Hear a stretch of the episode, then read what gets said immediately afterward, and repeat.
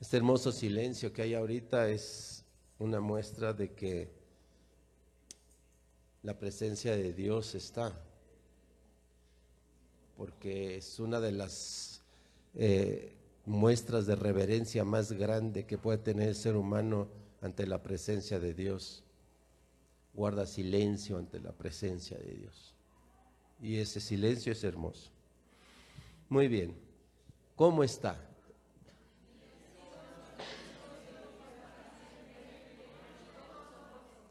Qué más? Algo agregamos. Llenos de gozo y de, de poder, empoderados.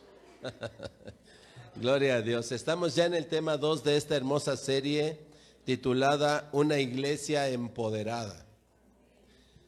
Vamos a iniciar con ah, revisando un texto del Evangelio de Mateo, capítulo 16. Mateo capítulo 16, vamos a leer los versículos 18 y 19. Le damos la bienvenida a los hermanos que están allá conectados. Gloria a Dios por su vida prepare su corazón, disponga su corazón, especialmente su mente y su corazón, para recibir el mensaje que hoy tiene el Señor. ¿Ya está ahí?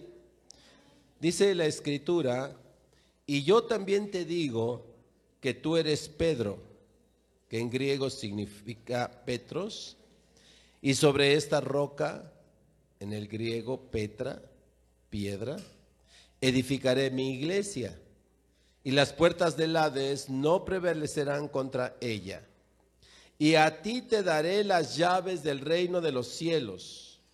Y todo lo que atares en la tierra será atado en los cielos, y todo lo que desatares en la tierra será desatado en los cielos. Gloria a Dios. Puede tomar su lugar, hermano.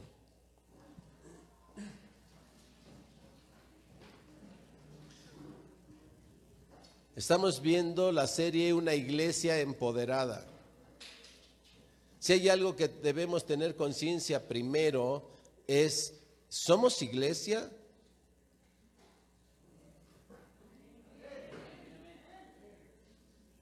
¿Siente usted que es iglesia?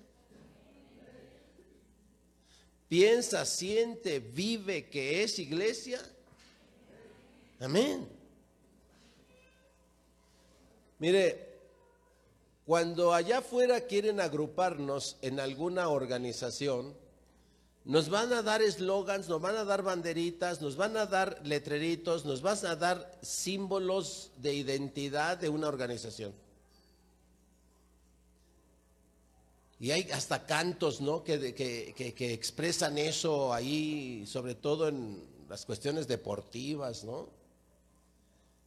Yo he escuchado compañeros de trabajo, conocidos, que traigo en el pecho los colores de la... y, cuando los veo prendidos en las gradas, ¿no? Están convencidísimos que son chivas. Mire, mire, mire, mire. Ya salió el grito de júbilo, porque es chiva. Y algunos están convencidísimos que son azules. ¿Verdad que desde el corazoncito no sabe si sacarlo o no? Porque dice, pues estoy en la iglesia, no estoy en el estadio, ¿no? Pero hay como ruidito alcanza a salir.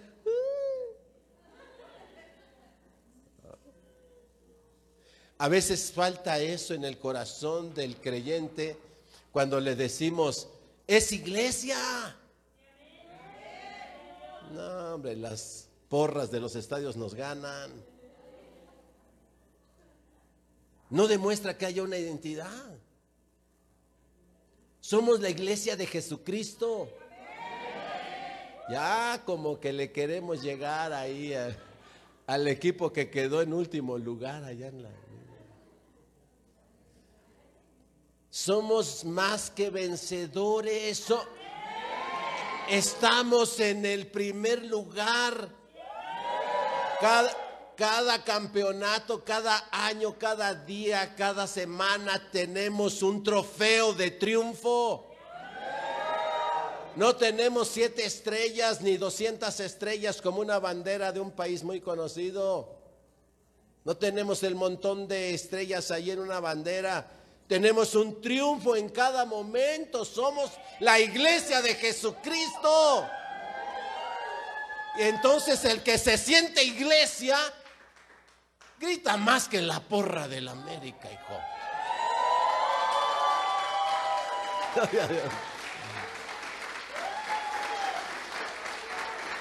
Entonces cuando uno dice, cuando nos dicen, ¿eres iglesia?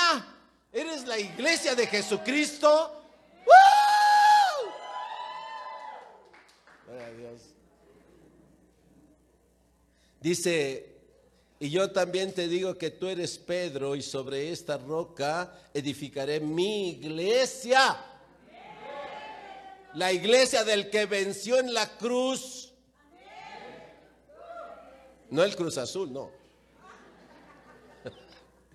La idea del que venció la muerte, del que resucitó, el que es las primicias, el que se está sentado a la derecha del Padre, el que reina en gloria, por el que todo se, ha sido creado y por el que todo se sostiene. Ese, de ese, esa es la iglesia de este edificaré mi iglesia.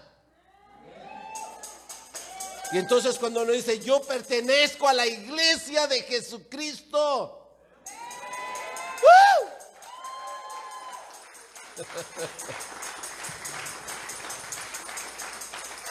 y hoy vamos a ver el poder de Dios sobre su iglesia. Estamos viendo una iglesia empoderada. Entonces primero tenemos que saber y sentir y creer y, vivir en los tuétanos, ¿verdad? Que somos iglesia. Que no somos arrimados. ¿Ok? Que hemos sido adoptados, no somos arrimados, somos adoptados. ¿Sí? Y vamos a ver aquí en este texto tres cosas importantes de poder que Dios derrama sobre su iglesia. Primer punto, edificaré mi iglesia y las puertas del Hades no prevalecerán contra ella. Hay un poder que le está diciendo. ¿sí? Ahorita vamos a ver qué es el Hades. Pero hay una cosa y hay un poder que Dios le está dando a su iglesia, que es el poder sobre las cosas más difíciles que pueden atentar contra la iglesia. No prevalecerán. Hay poder en el nombre de Jesús. Luego dice, y a ti otro poder, otro privilegio a la iglesia.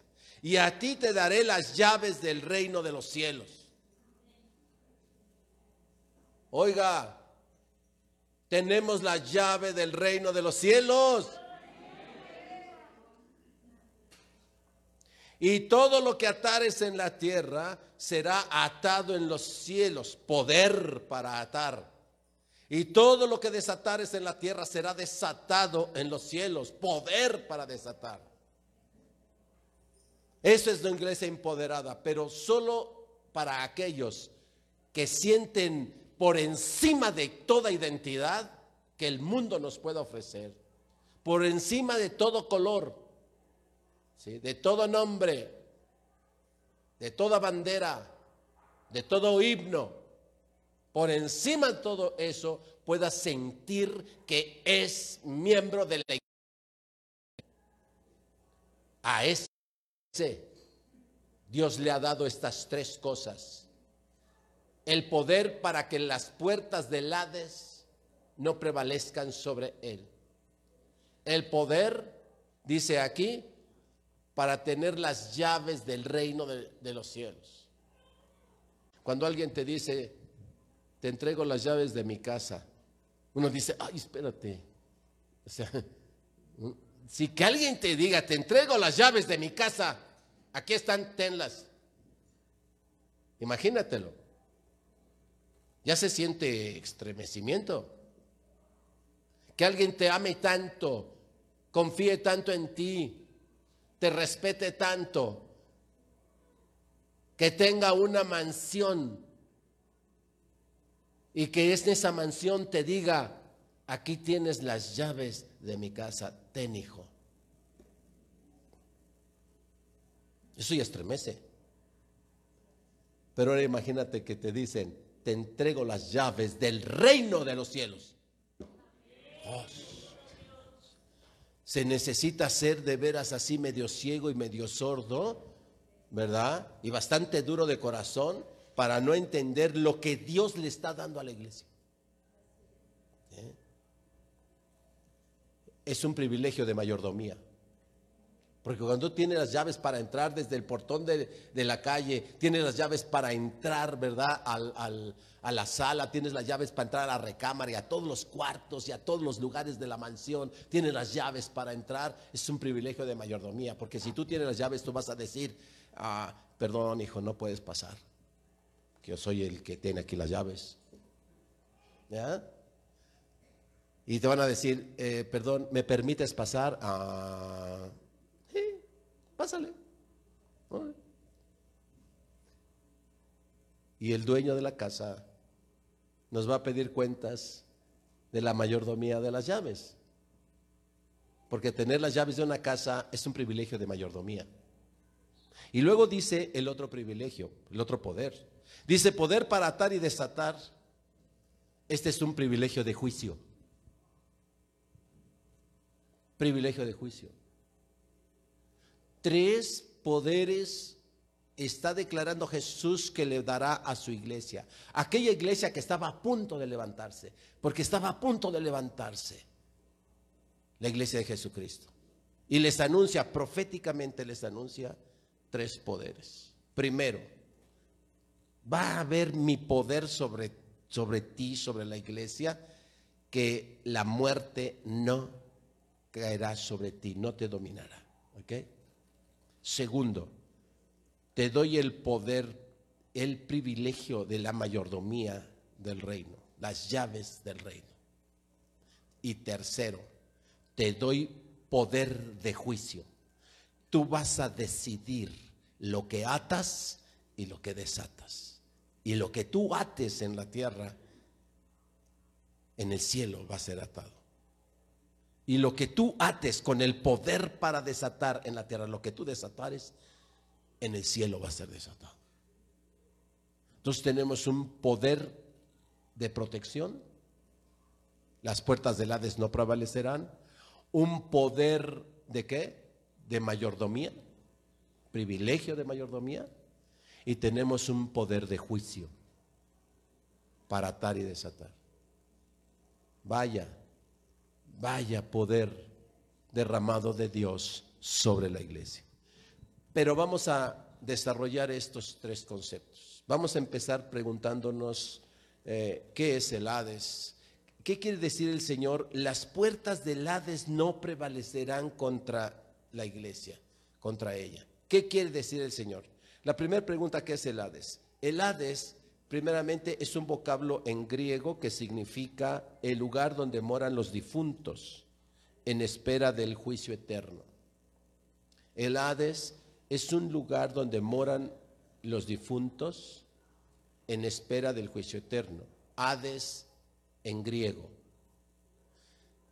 En hebreo, Seol. Entonces, la, Biblia a veces usa el término Seol y a veces usa el término Hades. Es lo mismo, son sinónimos, se refiere exactamente a lo mismo, no son cosas diferentes. ¿Ok? Entonces, hablemos en hebreo, ¿a dónde van los muertos? Al Seol. Hablemos en griego, ¿a dónde van los muertos? Gloria a Dios. ¿Qué son las puertas del Hades? Cuando dice las puertas del Hades, ¿a qué se refiere con puertas? La palabra puertas se refiere a los sepulcros. Una persona cuando muere es enterrada y la cubre la tierra, una lápida, ¿verdad? El sepulcro. Cuando dice las puertas del Hades no prevalecerán contra ella, quiere decir los sepulcros no te van a detener. Por eso dice que cuando venga el Señor en segunda venida en gloria, dice que va a reclamar los muertos de todos lados y los sepulcros se van a abrir, los sepulcros van a entregar a sus muertos, porque él dijo que las puertas del Hades, los sepulcros, no van a prevalecer contra su iglesia. El sepulcro a donde todos vamos a ir a parar, eso es algo que debemos entender. Todos vamos a morir, deje de estar chillando porque la muerte se avecina. No hay manera de evitar eso. No hay manera de evitar eso. Este cuerpo de pecado y de muerte, dice Pablo, lo vamos a perder, nos vamos a morir. Pero aquí viene ese poder protector de Dios que dice, pero las puertas del Hades no van a prevalecer contra ti. Los sepulcros no van a permanecer cerrados. Los voy a abrir y, van, vas a salir porque yo te voy a libertar. ¿Ok? Ese es el significado de esta frase. Las puertas del Hades no prevalecerán contra mi iglesia. Así pues, las dos grandes amenazas que hay contra la iglesia, que son la muerte y los sepulcros, son las dos grandes amenazas que tenemos el 100% de las oraciones por sanidad que llegan a la iglesia es por miedo de morir. Ay, pastor, ¿podrían orar por mí porque me duele aquí, me duele acá y tal vez me muera? Ay, pastor, ¿podría hablar por mi hermano, por mi madre, por mi hijo, porque tal vez se muera? casi el 100% de las oraciones que se piden en relación a enfermedades por sanidad es porque no queremos morir. Y encontramos a personas que ya están en, en, fases terminales, por ahí de procesos, en agonía de alguna manera, y todavía en la última agonía seguimos pidiendo que no nos que no se muera. Nos resistimos a una realidad que es imposible evitar. Nos vamos a morir. La iglesia debe estar consciente que vamos a morir. Pero cuando se sabe iglesia, no, ya no está lidiando ni luchando por no morir. Dice, pero las puertas del Hades, yo soy iglesia del Dios vivo. Y las puertas del Hades no van a prevalecer contra mí. El sepulcro no me va a permanecer ahí para siempre. Esas puertas del sepulcro se van a destapar, se van a abrir. La piedra fue quitada en, en la sepultura en Jesús y la piedra fue quitada. La piedra que te cubra, la piedra que nos cubra, va a ser quitada porque las puertas del Hades, lo primero que le dijo, y las puertas del Hades no prevalecerán contra mi iglesia. Los voy a resucitar. Resucitado Jesús fue y les dijo a sus discípulos, así como me habéis visto resucitado, así os voy a resucitar a ustedes. Para que entiendan cuando dije, me estaba tratando de decir, para que entiendan cuando dije que edificaré mi iglesia y que las puertas del Hades no van a prevalecer contra ella. Acepte eso. ¿Se acepta iglesia? Qué rápido bajó el... Uh. Como hablamos de la muerte, ya como que nos quedamos así. ¿Verdad?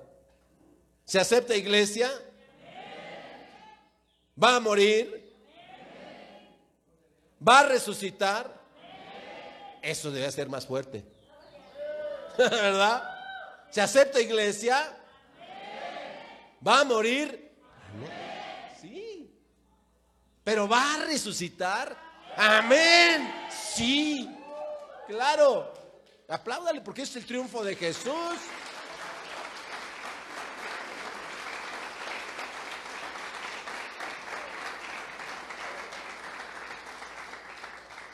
Porque el poder de Dios está sobre su iglesia para resucitarla, para liberarla de las puertas del Hades. Nos preguntamos, ok, pastor, ya como que me hizo convencerme de que, está bien, pues sí me voy a morir, pues ya. No hay bronca si me da coronavirus.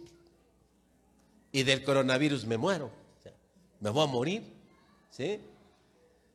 Y nos podría ayudar la Biblia, la palabra de Dios, la revelación de Dios, a dónde van los muertos. Hay un canto viejo ahí que cantaba ya de la época de mi padre. ¿A dónde van los muertos? ¿Quién sabe a dónde van? ¿Verdad? Pero el que es iglesia, el mundo de repente no sabe a dónde van los muertos. Unos dicen que no van a ningún lado, que ya muerto voy a llevarme nomás un puño de tierra, que no pasa nada. Otros dicen que van a otros lados y ya no quiero eh, decir otras cosas, ¿ok? Pero el mundo dice que van a un lado, que van a otro lado. No sabe el mundo a dónde van los muertos. Pero el que es iglesia sí sabe a dónde van los muertos. Y si usted y yo somos iglesia, debemos tener claro a dónde van los muertos. ¿Sí? Y hoy vamos a contestar esa pregunta. Pastor, ¿a dónde van los muertos? Como no le preguntan al pastor, pues yo solito me pregunto. ¿Verdad? Bueno, ahí vamos.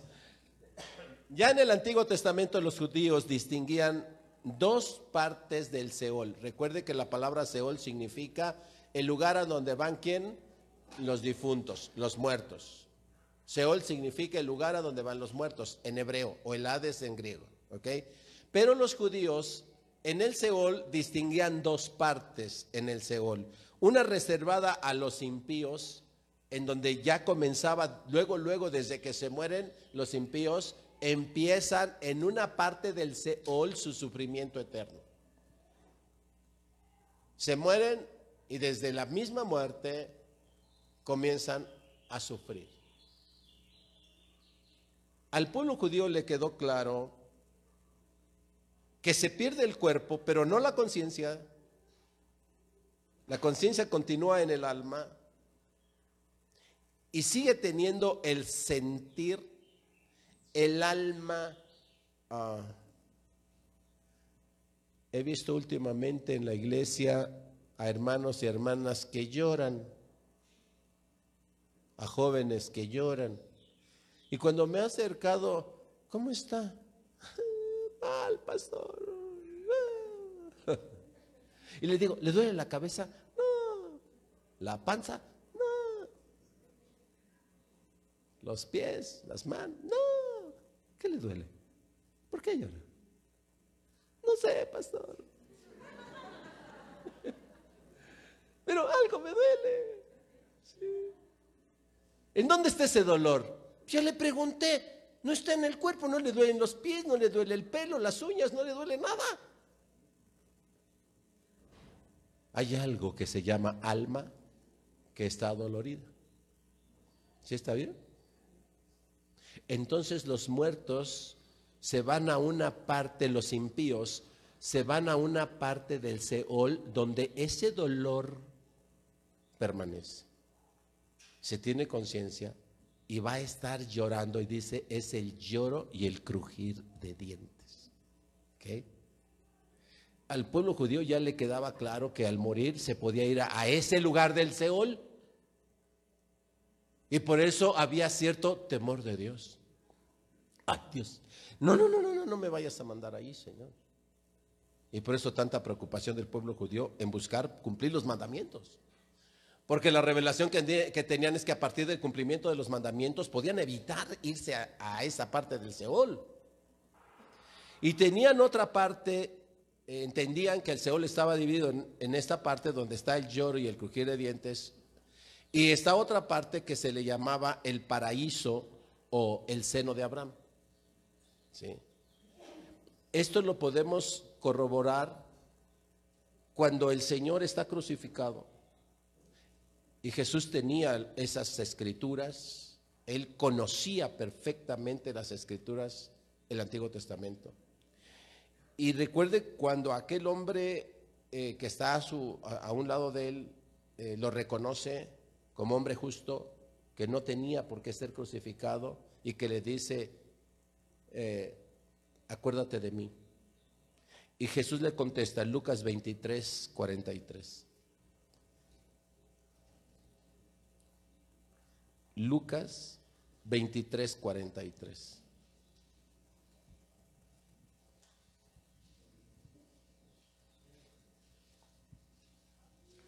¿Está ahí?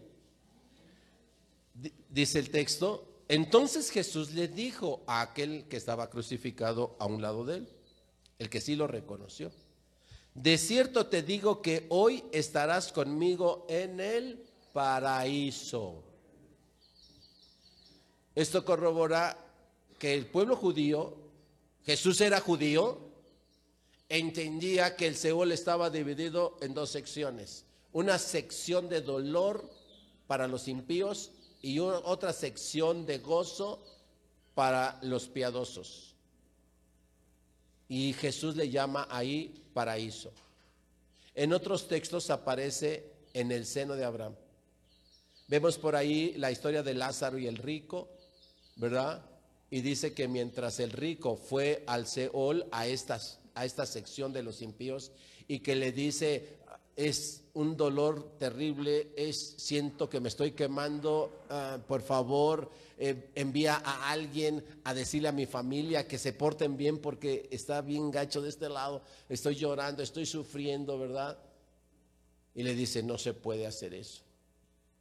Bueno, por lo menos, por lo menos no podrías poner con tu menique, ¿verdad? Meterlo en agua y darme aunque fuera una gotita de agua para sanar este ardor, esto que me está quemando tan horriblemente aquí.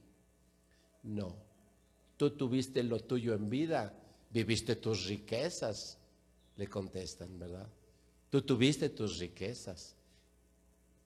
Y el pobre pues estaba en el seno de Abraham lleno de gozo, de paz, y éste vivió sus miserias, pero ahora goza de esta posición. Entonces, ¿a dónde van los muertos? Solo hay dos lugares, en el Seol y en el Hades hay dos lugares. Está dividido. Uno es el lugar de lloro y llanto y dolor ya permanente, esperando solamente el juicio para ser lanzado al mar de fuego eterno, conocido como infierno, para ser lanzado allí. Pero desde antes, desde la sala de espera, ya hay dolor para los impíos. Y Jesús bajó, murió y bajó. Dice la escritura que bajó para sacar a los que estaban en el seno de Abraham.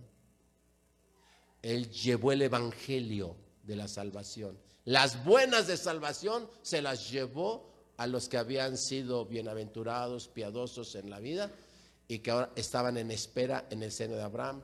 Por eso le dice aquel, esta misma tarde vas a estar conmigo en el paraíso, porque te vas a morir y yo también me voy a morir, le estaba diciendo Jesús, y yo voy a ir al mismo lugar que tú vas a ir, pero yo te voy a sacar y te voy a llevar a mi presencia. Si hay algo que nos debería preocupar, no es morir. Es a dónde van a ir o vamos a ir cuando eso suceda. Allí debe estar la preocupación de la iglesia. Cuando el Señor habla del Hades y la iglesia reflexiona lo que significa el Hades, allí debe estar el temor. Pastor, ore por mí, porque lo que estoy haciendo y viviendo me va a llevar al Hades. No para que no me muera, porque me voy a morir, eso es seguro. El problema no debe estar allí, la preocupación debe estar a dónde me voy a ir cuando me muera. Ese es nuestro problema. Y es mejor tener la certeza de que no me voy a ir al mar de fuego eterno, no voy a estar en la sección de dolor y crujir de dientes en el Hades. Es mejor tener la certeza que tuvo aquel que murió en la cruz a un lado de Jesús y que Jesús le aseguró y le dijo, de cierto te digo que hoy mismo estarás conmigo en el paraíso. Yo quiero escuchar eso de Jesús. Yo quiero escuchar eso de Jesús en mi vida. Yo quiero escuchar que me diga, de cierto, no importa si me muero hoy, yo quiero escuchar antes que me muera, yo quiero escuchar que Dios me está diciendo, Gabriel, de cierto te digo, vas a estar en el momento en que te mueras, vas a pasar inmediatamente a mi presencia. Entonces dejemos de estar, si somos iglesia y entendemos el poder de la iglesia de Jesucristo, la revelación que, que, Jesucristo le da a su iglesia, dejemos de estar chillando porque nos vamos a morir.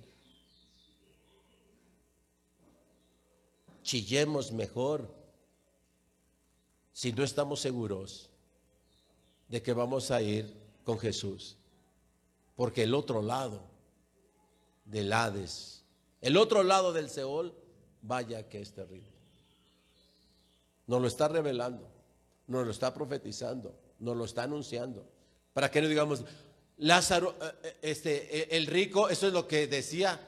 o sea, sí, era judío el rico también. Y sí, sí le habían dado las escrituras, sí sabía, pero no creía. O sea, no creyó que fuera ese dolor. Entonces se dedicó con su riqueza, placer, dice que él hacía sus banquetes y el pobre estaba en la puerta, ahí Lázaro estaba en la puerta pidiendo migajas para comer, mientras el otro estaba en sus banquetes y disfrutando, porque no creía que después de la muerte podía venir un dolor así. Ese es nuestro problema. Es el problema que Jesús quiere resolver al hacer estas declaraciones a Pedro. ¿Sí? Y yo te digo que sobre esta roca edificaré mi iglesia y las puertas del Hades no van a prevalecer. Y entiendan a dónde van los muertos y sepan que hay dos lugares a donde van. Y nos esperan a usted y a mí. Nos esperan a usted y a mí. La lápida déjela, esa las puertas no van a prevalecer, los sepulcros no van a prevalecer. Mejor piense y preocúpese cada día que amanece y cada noche que termina el día, medite. ¿A dónde cree que lo mandara hoy la muerte si nos alcanzara ahora mismo? Haga su, su, reflexión. Pruébese cada uno a sí mismo, dice la Escritura. Pruébese cada uno a sí mismo. De hoy en noche tenemos Santa Cena. Pruébese cada uno a sí mismo. ¿A dónde cree que lo mandará Dios si hoy vinieran por su alma? Revise su vida. Preocúpese de eso, no de que si se va a morir o no. Preocúpese de eso. En cambio, el impío, pues, pasa ahí al Seol.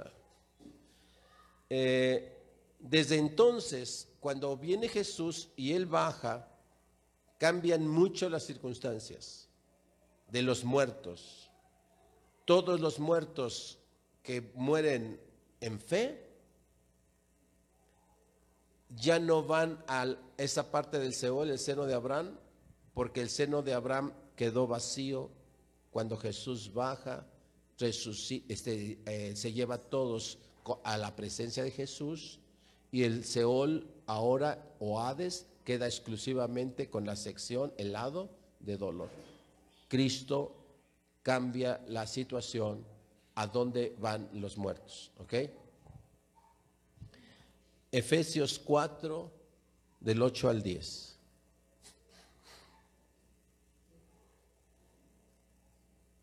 Aquí vamos a leer a ese punto donde Jesús muere y va al, al fondo.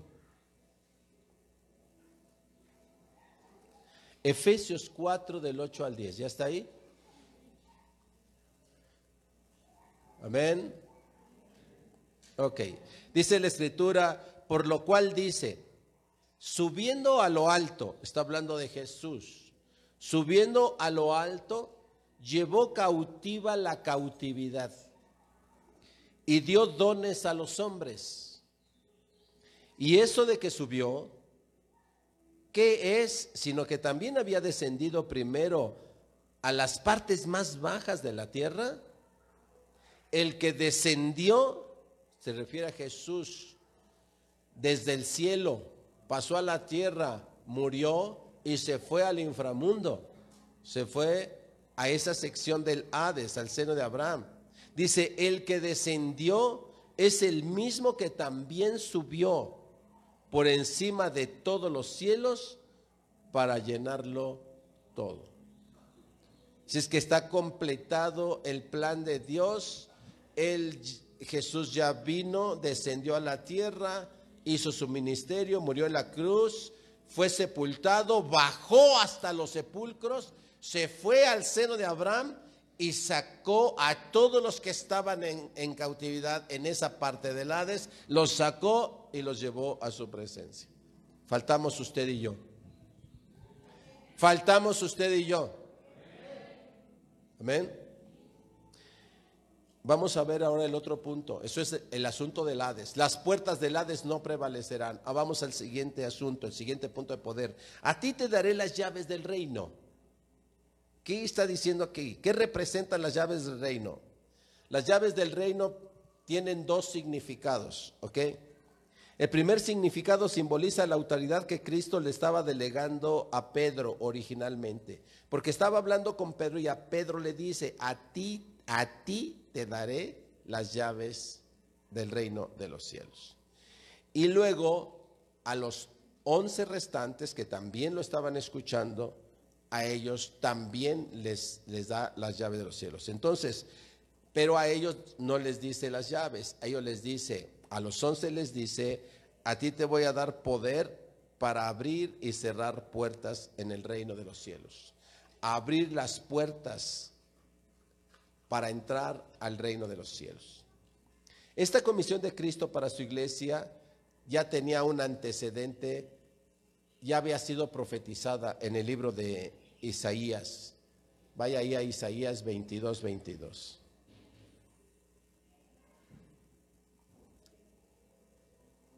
Ya había sido anunciado que al Mesías, que al ungido, al Cristo, Dios le iba a dar las llaves. Así es que cuando Jesús le dice, a ti te daré, nadie puede dar lo que no tiene.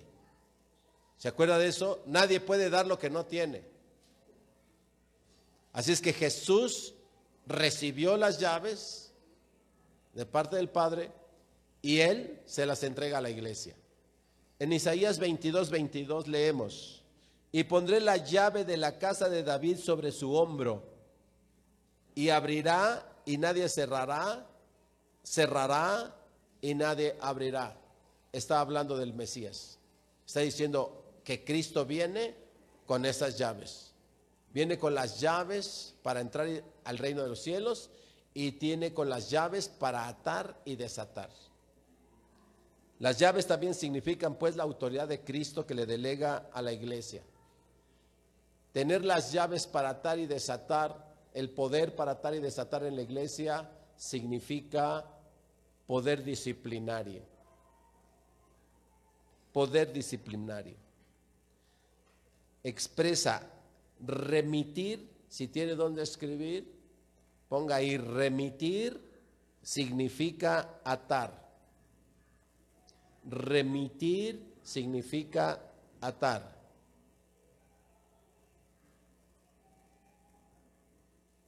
Y retener significa desatar.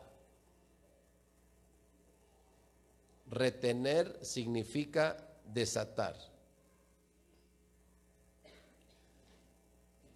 para entender un poquito mejor esto, porque suena así como, ¿cómo? Como que a mí me suena al revés, ¿no? Vamos a ver, Juan 20, 23. Evangelio de Juan 20, 23.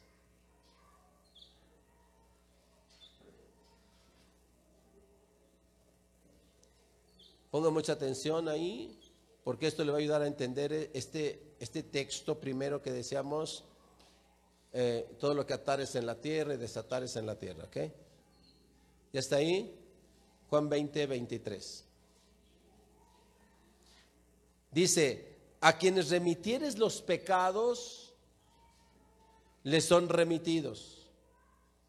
A quienes se los retuviereis, les son retenidos. Ahí está, mire, remitir es atar. Remitir es atar. A quienes remitieren los pecados, quiere decir a los que ates al pecado, al pecado, ah, el pecado será remitido, el pecado será atado. O sea, si nosotros atamos el pecado que está dominando a la hermanita, al hermanito, ¿verdad? Si lo atamos en la tierra, lo remitimos y va a ser atado en los cielos. Lo que atares en la tierra será atado en los cielos.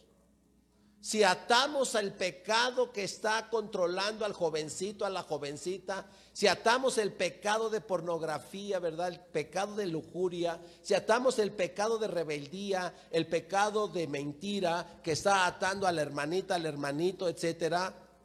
Si lo atamos en la tierra, dice que va a ser atado en el cielo. ¿Ok? Por eso remitir es atar. ¿Ok? Lo ato aquí, lo remito al cielo y el cielo dice, yo te di poder para hacer eso y si tú lo estás atando, en el cielo está siendo atado ese pecado. Por eso remitir es atar. Cuando tienes a tu hijo, cuando tienes a tu esposo, a tu esposa, cuando tienes a tu hijo, a tu hermano, ¿verdad? Que está metido hasta las chanclas en pecado y que no puede dejar, está en pecado de desobediencia, de rebeldía, de mentira, de, etcétera, etcétera, ¿verdad? La iglesia tiene el poder para atar. Y eso es remitir.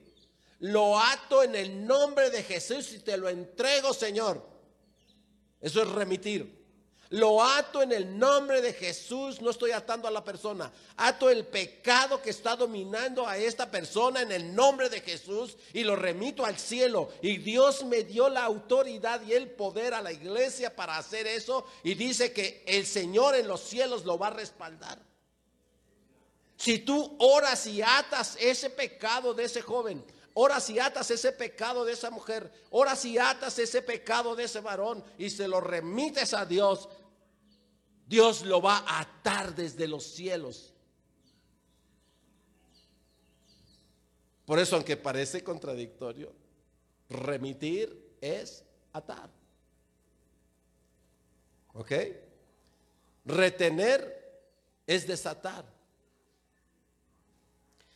Si tú le retienes la bendición, si tú declaras la bendición, yo declaro la retención de tu bendición. Yo declaro la retención de tu trabajo, declaro la, la, detención de tu salud, declaro la retención de tus hijos, declaro la retención de tu matrimonio. Si yo eh, retengo las, las bendiciones, eso es desatar porque entonces en el cielo es respaldado eso y se desata y se derraman todas las bendiciones.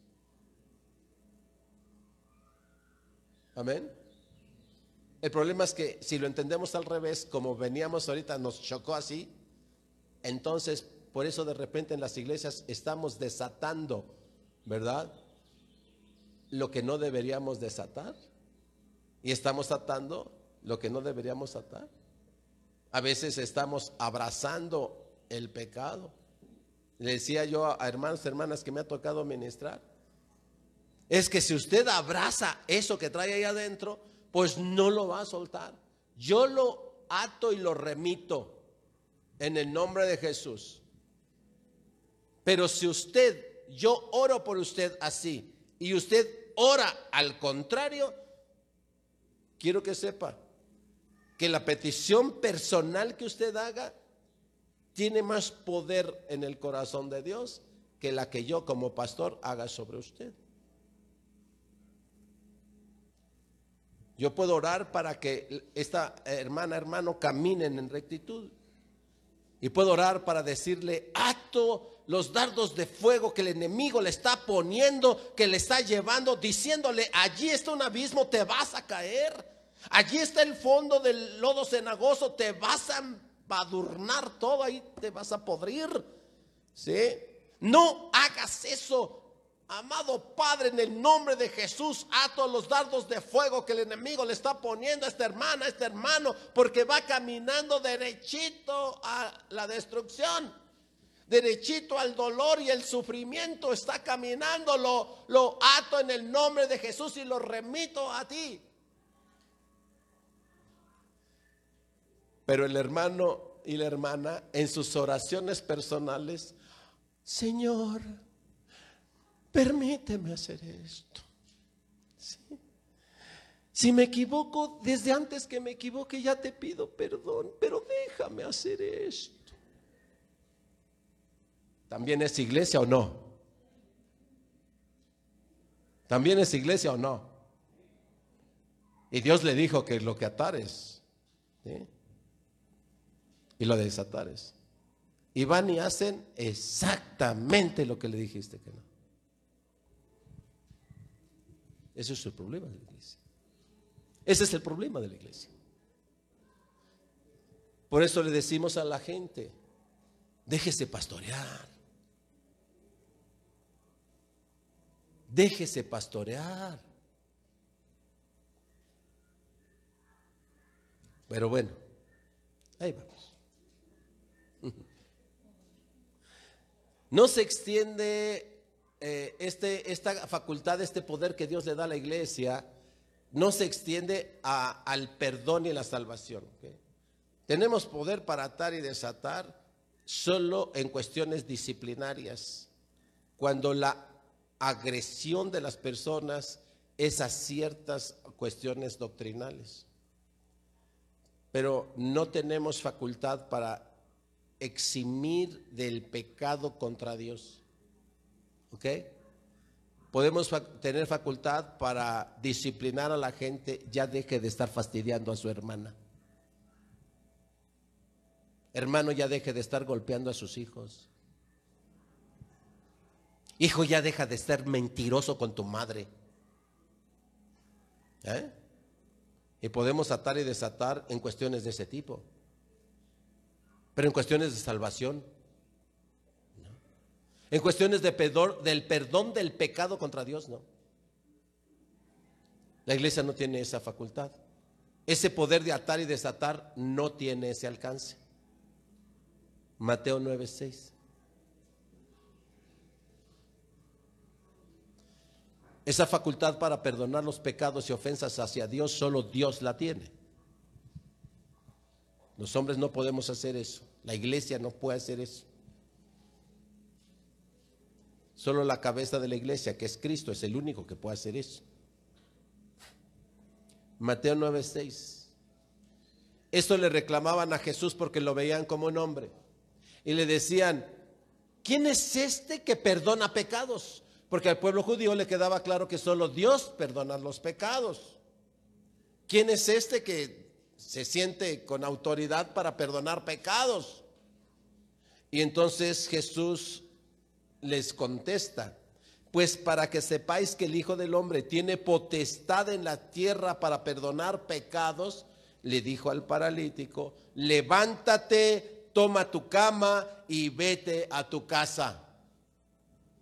Dice que al instante se levantó, recuperó la salud y se fue perdonado sus pecados y todas sus enfermedades fueron sanadas. Es para ratificar. Ahora para que entiendan que sí soy el Hijo de Dios, porque no le creían. Efectivamente, entienden bien eso. Solo Dios perdona pecados, solo Dios salva. Y para que crean entonces, en base a eso, hago esta señal para que vean que el Hijo del Hombre tiene potestad. Es decir, si soy el Hijo de Dios, si soy el ungido, si soy el Cristo, si soy el Mesías, si soy el que se les fue anunciado en profecía, si soy ese.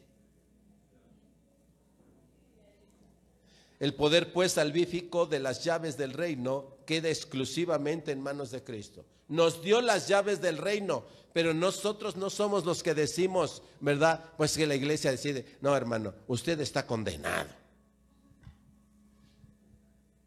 Porque eso sucede a veces. Es que Dios nos dio las llaves del reino. Y entonces nosotros podemos decirle, usted está en pecado, usted no tiene salvación, usted está en la condenación. Usted hermano, no, usted es santo, usted ya tiene la gloria, usted Dios está con usted.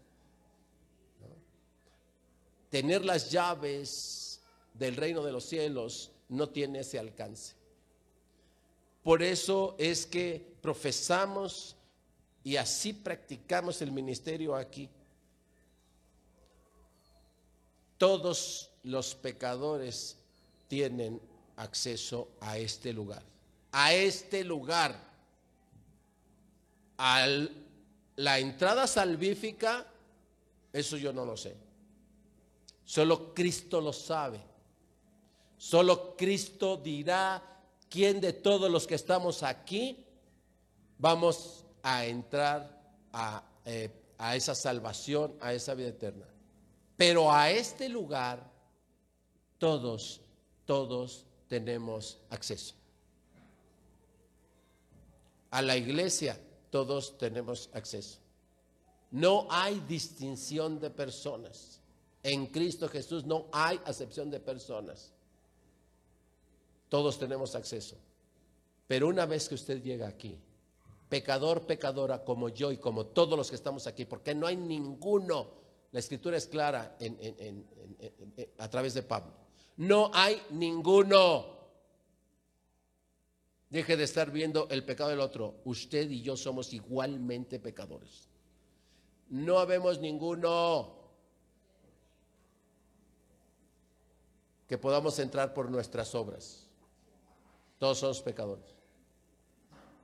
El que predica, el que escucha, el que canta, el que danza, el que atiende, todos, todos, todos. Pero sí podemos, teniendo las llaves del reino, disciplinar, porque las llaves del reino a la iglesia son para disciplina, no para salvación. Esa facultad solamente es para Cristo, es de Cristo, ¿ok? Pero sí podemos decirle, teniendo las llaves de este reino, hijo, pues ya bájale, ya deja de estar fastidiando, ¿no? Con tus burlitas ahí. Siempre estás burlando a todos.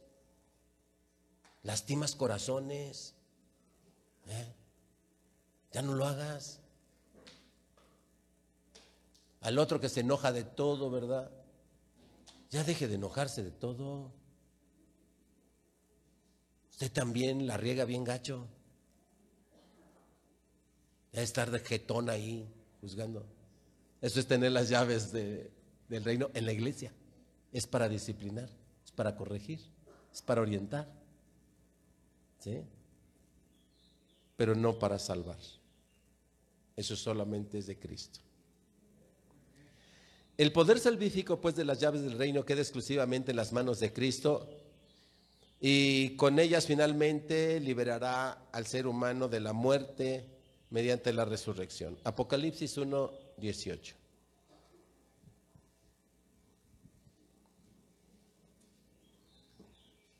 A ver, le voy a leer dos textos de Apocalipsis y quiero que reconozca ambas llaves. Hay dos llaves que Jesús tiene, que recibió del Padre. Apocalipsis 1.18. ¿Ya está ahí? Dice, y el que vivo, y estuve muerto, mas he aquí que vivo por los siglos de los siglos. Amén. Y tengo las llaves de la muerte y del Hades. Llaves que tiene Jesús. Yo tengo las llaves de la muerte y del Hades, porque estuve muerto y ahora estoy aquí y vivo por los siglos de los siglos. Así es que yo tengo las llaves de la muerte y de los sepulcros. Por eso es que les dijo a sus discípulos, y como yo tengo esas llaves, ni la muerte, ni los sepulcros podrán enseñorearse de ustedes. Porque yo tengo esas llaves. Esas no se las dio a la iglesia. ¿Ok? El poder de esas llaves, Él dice, yo tengo esas llaves y yo tengo el poder sobre la muerte y tengo el poder sobre los sepulcros. Por eso te he prometido que te voy a resucitar, porque yo tengo esas llaves. Se las arrebaté al príncipe de, este mundo, al príncipe, al padre de mentiras. Se las arrebaté. Y ahora las tengo yo. Pero esas no se las voy a dar a la iglesia. Esas solamente les doy el poder que tengo para decirles que ya no tengan miedo a la muerte ni a los sepulcros, porque yo tengo esas llaves. Esas no se las doy a ustedes porque nadie se envanecerá con ello. Eso solo yo me quedo con ellas. ¿Ok? Y vayamos ahí a Apocalipsis 3.7.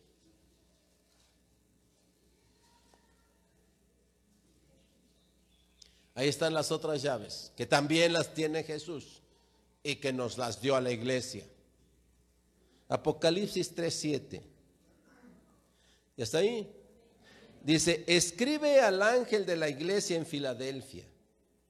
Esto dice el santo, el verdadero, el que tiene la llave de David, el que abre y ninguno cierra y cierra y ninguno abre.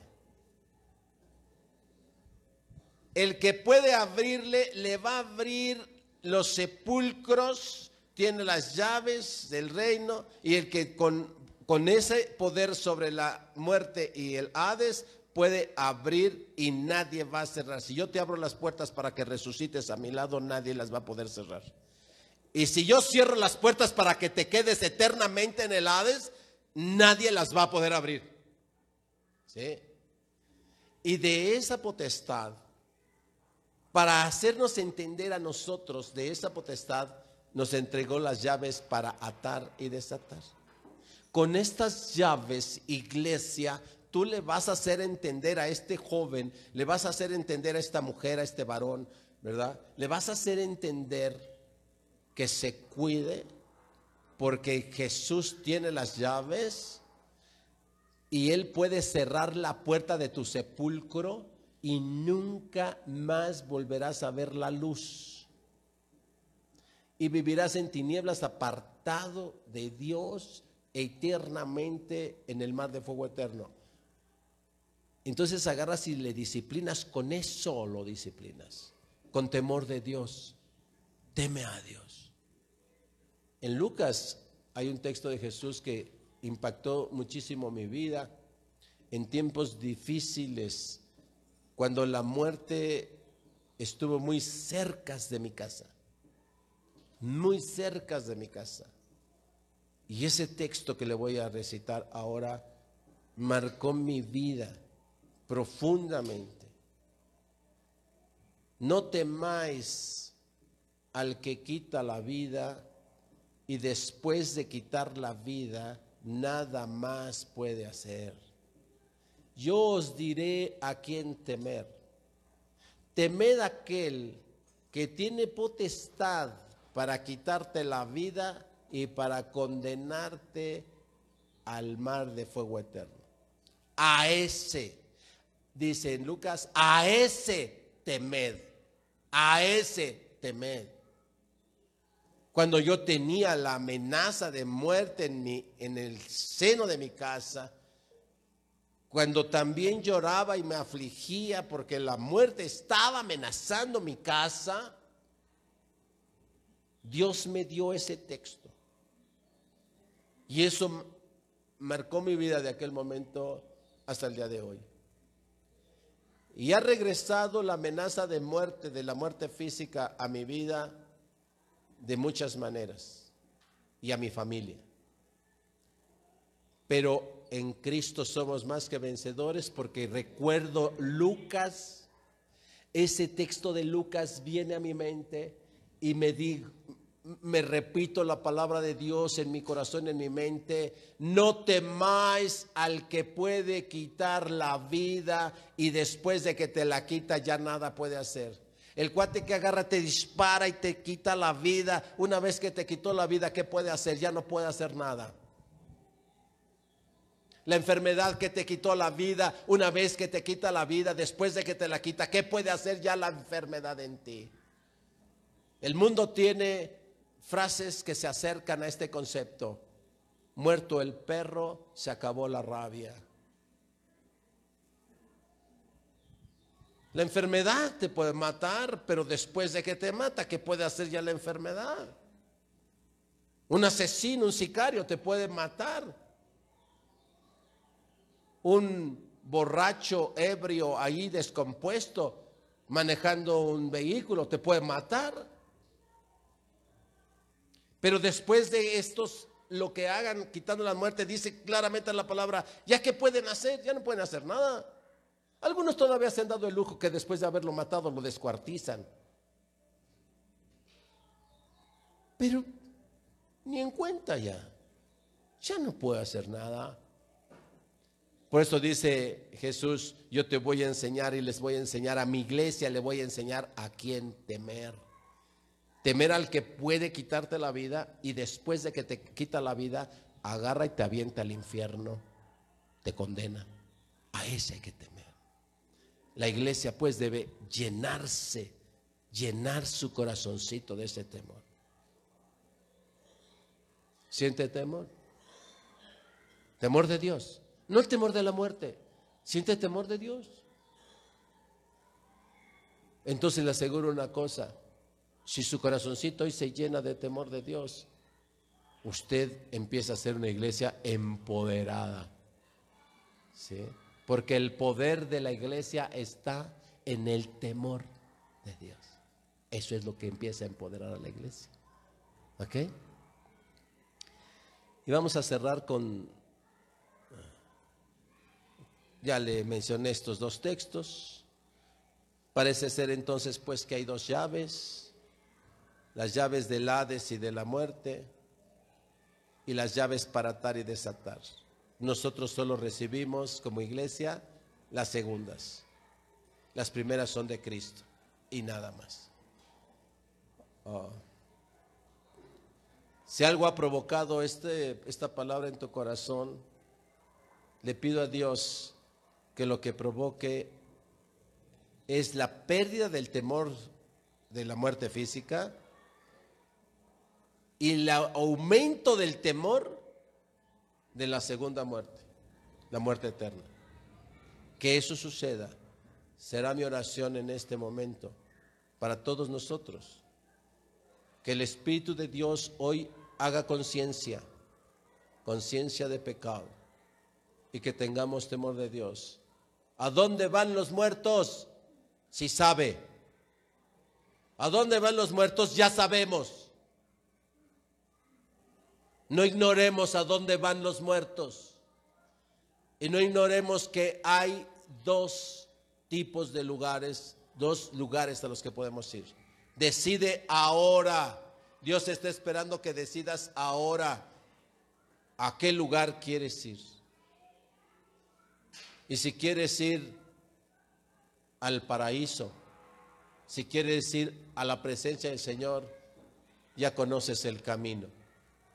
Ya conoces la verdad. Cristo es el camino y Cristo es la verdad. Y nadie llega al Padre sino a través de Él. Cierra tus ojos y te invito a que entres en comunión con el Señor. Si puedes decirle en una oración qué tanto aceptas la palabra de hoy o qué tanto la rechazas. ¿Qué tanto puedes decir, recibo tu palabra? Señor, siembro tu palabra. Genera en mi corazón temor de ti. Mengua mi soberbia. Mengua mi vanidad. Y aumente el temor de tu justicia. Dura cosa es quedar en manos de un Dios vivo. Dura cosa es quedar en manos de un Dios vivo. Temo tu justicia porque eres justo. Y si me mandaras al Seol, al crujir, el lloro y crujir de dientes, sé que serías justo. Sé que serás justo. Mas Señor, ayúdanos en esta hora a entender eso y a decidir por ti. Enséñame a llevar este entendimiento, Señor, a mi casa. Llena mi corazón primero de ello y dame la palabra correcta para hablarle a mi hermano, para hablarle a, a mi hija, a mi hijo, para hablarle a mi vecino, para hablarme a mis compañeros de trabajo, a mis compañeros de escuela, para anunciarle al mundo esa gracia, para anunciarle al mundo que tú revelas la verdad. Si hay un lugar a donde van los muertos, si hay un algo que trasciende más allá de la muerte del cuerpo. Hoy lo creo y recibo, Señor, tu palabra. Recibo el poder que me das para atar al pecado y remitirlo a ti. Recibo el poder que me das para desatar las bendiciones y que sean desatadas en los cielos. Por eso hoy, en el nombre de Jesús y con esa potestad que le diste y nos diste como iglesia, hoy en esta hora atamos en el nombre de Jesús todo pecado, todo espíritu inmundo lo atamos en el nombre de Jesús. Remitimos a lo alto, al juez, al que está sentado en el trono. Ahí remitimos el pecado que atamos para que sea redimido con la sangre de su Hijo, para que sea perdonado el pecado por la misericordia del Padre. Grande misericordia. Hoy atamos en el nombre de Jesús la desobediencia. Hoy atamos en el nombre de Jesús la rebeldía. Atamos en el nombre de Jesús la lujuria. Atamos en el nombre de Jesús la avaricia. Atamos en el nombre de Jesús toda vanidad. Atamos en el nombre de Jesús todo espíritu inmundo, todo espíritu de pecado. Lo atamos en el nombre de Jesús y lo remetimos al que pone por estrado de sus pies a sus enemigos, al que es rey de reyes, al que es el señor de señores.